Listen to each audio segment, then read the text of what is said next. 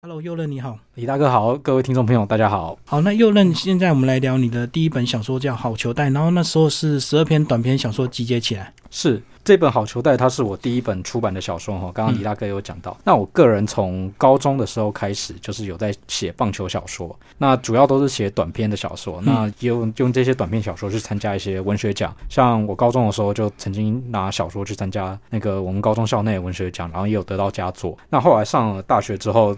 第一次去参加文学奖，然后有得名呢，就是跟《好球带》这本。书同样一篇名字的就是《好球带》这篇短篇小说，在当时他是参加那个联合新人奖，然后也是拿到佳作获选。然后这个之后之后呢，我就有陆续在写一些小说，然后大部分都是短篇，然后也有一些投稿文学奖或是各种地方。那有的有上，然后有的没有上。总而言之呢，那个到了二零一四年的时候，我就把这些小说大家集结起来，然后去各个出版社投稿。那当时也因为得到那个时候的那个文化部有一个新秀创作补助。的关系，然后我就得到了一笔经费，就是可以去出版社出书，这笔经费可以拿来作为出版的成本之用。然后那个时候就刚好也在跟刘九哥做联系，所以。跟他们通知这件事情的时候，他们就很也很高兴的说：“哎，就是既然如此，就愿意合作，然后就出版，终于是出版，就是第一本小说这样子。”嗯，所以这十二篇的短篇都是你大学的时候写的，就对。大学到研究所这段时间，差不多是大三、大四开始。这里面最早写的一篇应该是那个《Passport》这一篇小说，差不多是在我大三。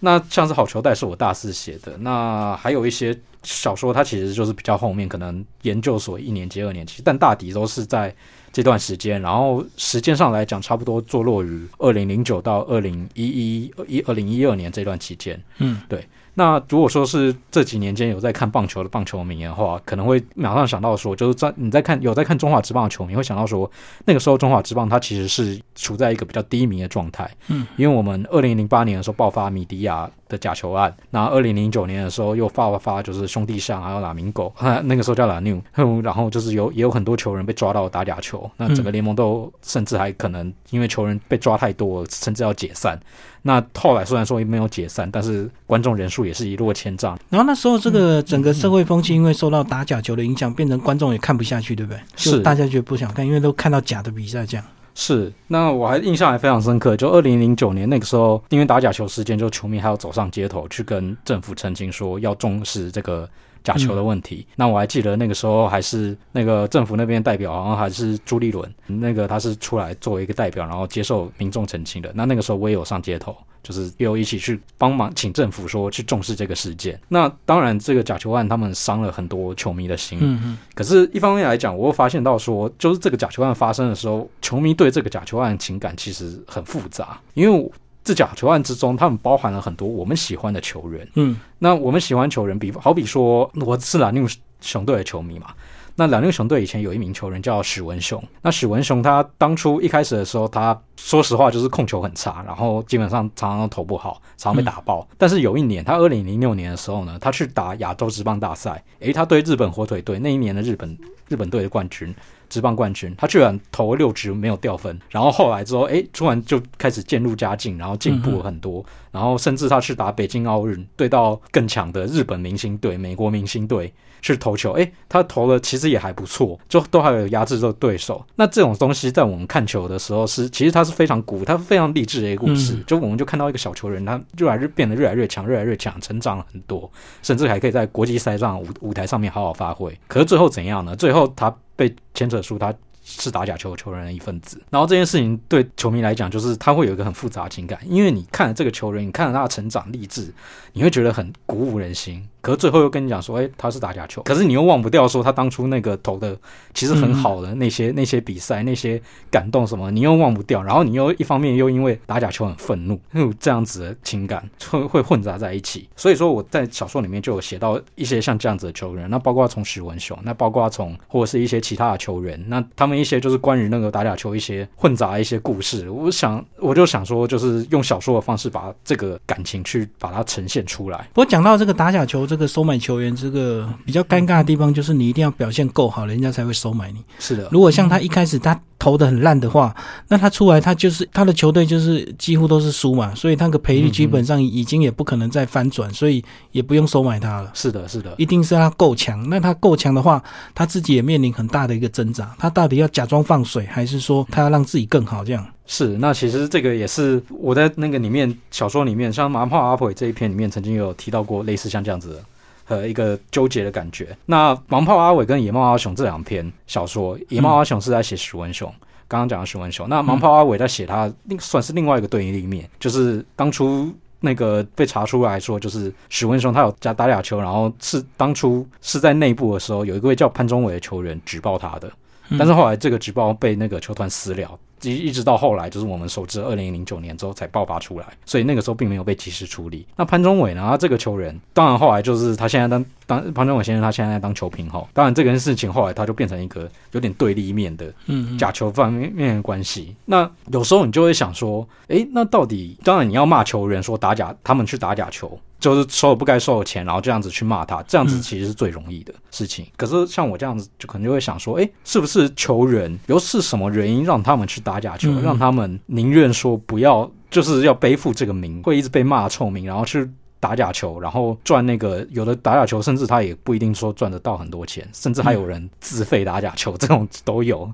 好的情况。那到底为是什么样的环境让让台湾说，哎？会有这么多人打假球，为什么日本就不会那么多人打假球？美国就不会那么多人打假球？这样子的一个情感，那我就是也是有点想要去探讨这个原因，那去所以说就把一个没有坚持没有打假球的人，再当做一个对立面，然后去描写说，哎，那到底从那个人身上，在这个角度出发，想象说从这个角度出发去看那个打假球的人，到那到底又是怎么样的？所以这这十二篇短篇小说虽然各自独立，但是有个这个主要串联的一个角色，就对。诶，是他有一个角色叫杨平，那是。我从不只是从这本小说，从高中开始写小说的时候，我就会刻意使用这个角色，嗯，进去那面。那基本上他都会扮演一个，就是我在小说中他会是一个比较中间人的形象，他从来不会是主角这个角色，但是他会是一个很重要的配角。或者是他会可能会协助他，可能是这个主角的好朋友，然后他可能会有一些想法，然后可能会讲出一些蛮一针见血的话。那也有某种方层面上也可以算是我在里面的一个化身。他是一个观察者，类似观察者，然后类似有点就超越，在我小说中超越时空的那种角色这样子。所以他就会穿越在每一篇小说里面，他都会出现这样，不管主角是谁，他都会这个适时的跳出来，然后跟他们有些互动，然后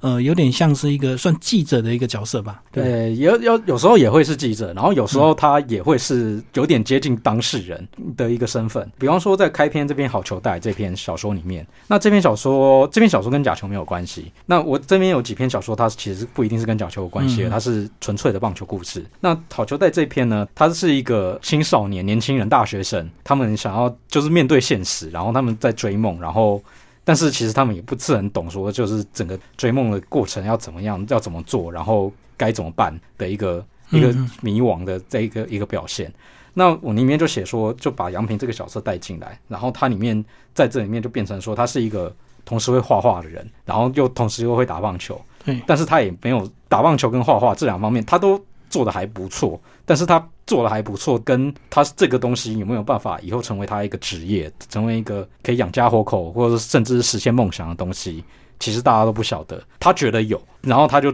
决定投入去做。但是事实上，O 不 OK 这件事情没有人知道。嗯，对。那当然，我在写这篇的时候，我自己也是大三而已。那我自己本身其实也碰到类似像这样子一个问题。所以等于你的处境跟这个杨平很像，就对。对，未来的那些这个，呃，算是摸索或探望期一样，不知道该怎么办。对，当时我是这样子。那我所以说我在写杨平这个角色的时候，随着他每一篇，那也许都可以代表说，就是我当时在写这一篇的时候，我自己的一个心境、一个状况。可是我们刚刚有聊到这个打假球这个事情啊，那。是，嗯，为什么美国跟日本的职棒比较不会打脚球？是因为他们薪水高吗？就是这么单纯的因素吗？呃，我们那个时候当然每天都会常常就是 PPT 哦什么，常常会探讨，对网络上的东西会探讨。那当然薪水高不高会是一个原因之一。我说的原因之一是它不是绝对的，因为比方说像是那个打假球的球员里面，也有很多人是薪水很高，比方说陈志远，嗯啊，比方说那个曹景惠，他可能都是在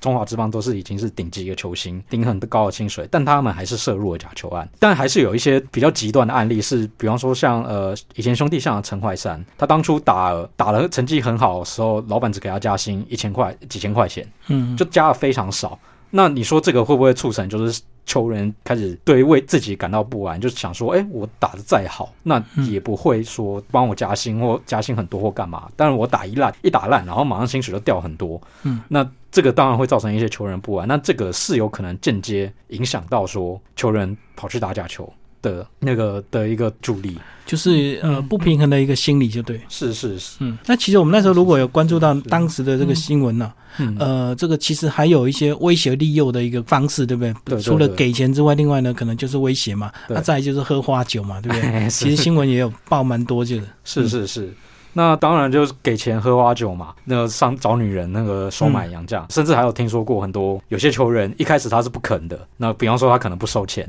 但是给女人他就他就屈服了嗯之类的，这这样子案例其实也是有听说过。英雄难过美人关。对，英雄难过美人关。嗯，对，但是我们之中其实也有看到一些还蛮特殊的例子，好比说那个我们。有一篇写高速摄影机，嗯那这篇影射球员，那个是兄弟象球迷的话，应该会想起来说，就是他是在影射前兄弟象的球员廖宇辰。那廖宇辰这个球员哈，对兄弟象球迷来讲，应该也是一个很心情上来讲很复杂的一个嗯嗯存在，因为他是从非常非常就是没有人要的状态下，然后被教练看上，然后拼非常拼命的努力练习，然后最后终于成为了王牌投手。可是他后来又涉入了假球案，嗯，就变成有点像我刚刚讲的故事那样子，就看着他一路成长，然后但最后很可惜，他涉入了假球案，本来是一个模范生形象，却却毁了。那后来事后访问他的时候，有讲说为什么他要去打假球，是因为说曾经他有一场比赛投差了，嗯然后主投就汇了他钱。那个他没有答应主投，但是他那场比赛投差，然后主投汇了他钱，然后主投汇了他钱之后，他没有把钱退还回去。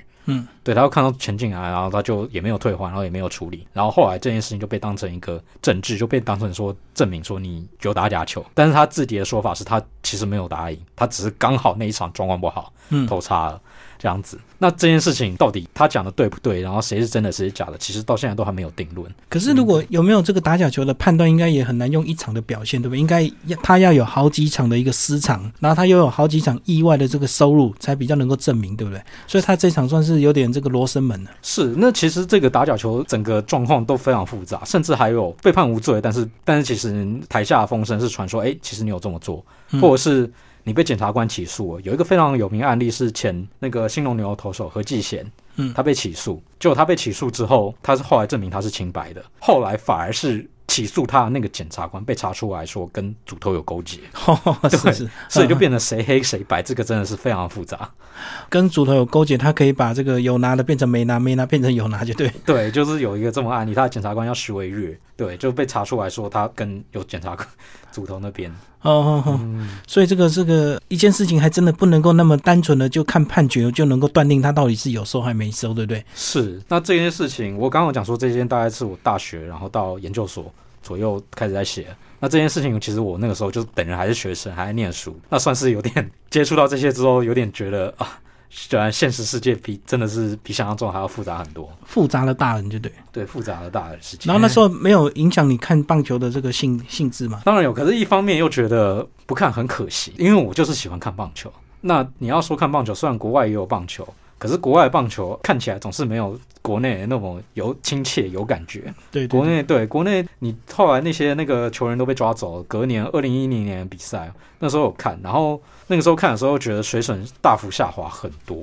嗯，就是变得很多投手可能他也不怎么样。那以前可能我们会习惯说啊，看到这个投手看一看就会觉得说啊，这个投手他不行，他应该会被打爆。但是隔年之后就变成说，很多投手他不行，但他还是继续可以有办法投下去。那为什么呢？因为打者也不好，因为打者、很多的好的打者也都被抓走了。嗯对所以就是一线二线可能都涉案，那只好三军四军都补上去就对了。对，我们那时候常常戏称说，我们要是把打假球那个射入假球的球员抓出来一队，搞不好那一队都可以直接去打国家队了，都没有问题。嗯，因为因为他几乎都是各队最强、最最精英，才比较可能会被收买啊。是是是，都是有这个状况。比方说，像是有一个球员叫吴思佑，嗯，吴思佑他也是蓝绿熊的球员，他在二零一六年的时候投出那个圣头王，我记得他是投出胜投王还是还是什么王，反正他那年投的很好，然后也因为成绩投很好的关系，然后就被日日本挖角，然后挖去日本职棒，然后去日本职棒过得不太顺利，所以他二零零六年过去。然后，二零零九年的时候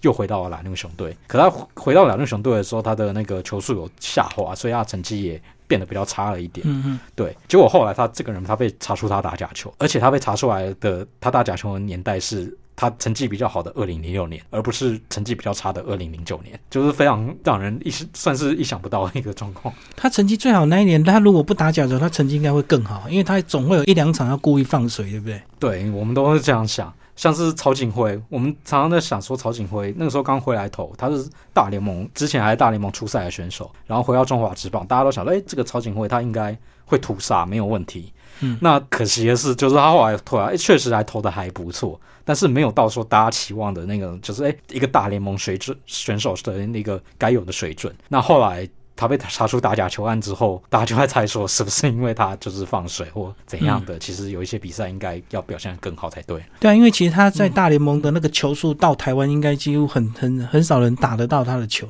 就他表现没有到大联盟的身手，就对。是我们后来回想起来都会觉得他可能就是真的在放水或怎样。但我们也没有证据，因为这个打假球一定是那个赢故意放水变成输，那不可能说你输然后打假球变成赢啊，因为赢是要靠实力，可是输是可以靠技巧的。没错，没错。嗯，好，那接下来帮我们介绍这个诚实结局，这个鸡跟 Y 是吧？我看的好精彩，这这一篇诚实结局。城市结局，它也是，它是另外一个面向的一个矛盾。它这个取材于说，我们当初那个当初就是还不觉得假球很严重的时候，我们会去看球嘛。然后我们看球认真看的时候，我们就会看一看，就会就会开始对那个一些场上的调度或什么的有一些意见。我们就会觉得说，哎，这有两个球员，呃，比方说我们今天三垒手派 Y。但是我们就觉得说，哎，那个 Y 很烂呐，为什么我们不派 G？那个在业余的时候表现很好，而且当初也是花了大钱签约金签下来的，应该要培养，把时间培养在就是 G 战上面。然后那个时候类似像这样子的话题，